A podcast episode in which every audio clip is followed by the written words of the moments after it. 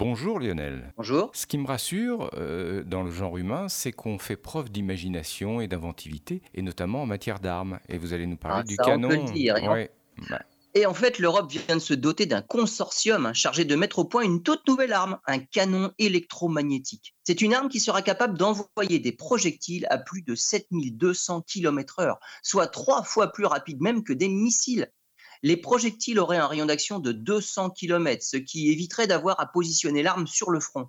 L'idée paraît simple, mais dans les détails, les défis à relever sont importants et les Américains, qui s'y penchent déjà depuis plus de 15 ans, ont déjà dépensé des centaines de millions de dollars sans résultat pour le moment.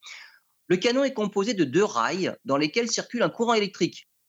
Les rails baignent dans un champ magnétique et la combinaison des deux génère des forces qui accélèrent n'importe quel projectile conducteur d'électricité. Ce sont les forces de Laplace. Mais pour atteindre les 7200 km/h en bout de canon, il faut une puissance phénoménale, l'équivalent de ce qui est nécessaire pour alimenter une ville de 500 000 habitants. Un autre problème est que pour générer un courant de plusieurs millions d'ampères, il y a un échauffement important par effet Joule qui chauffe les rails. Les Européens sont confiants dans le développement de leurs canons électromagnétiques, là où les Américains voient leur, budget très fortement chuter pour l'année 2021, et il n'en est même plus question dans aucun budget dans- dans les années 2022 à 2025.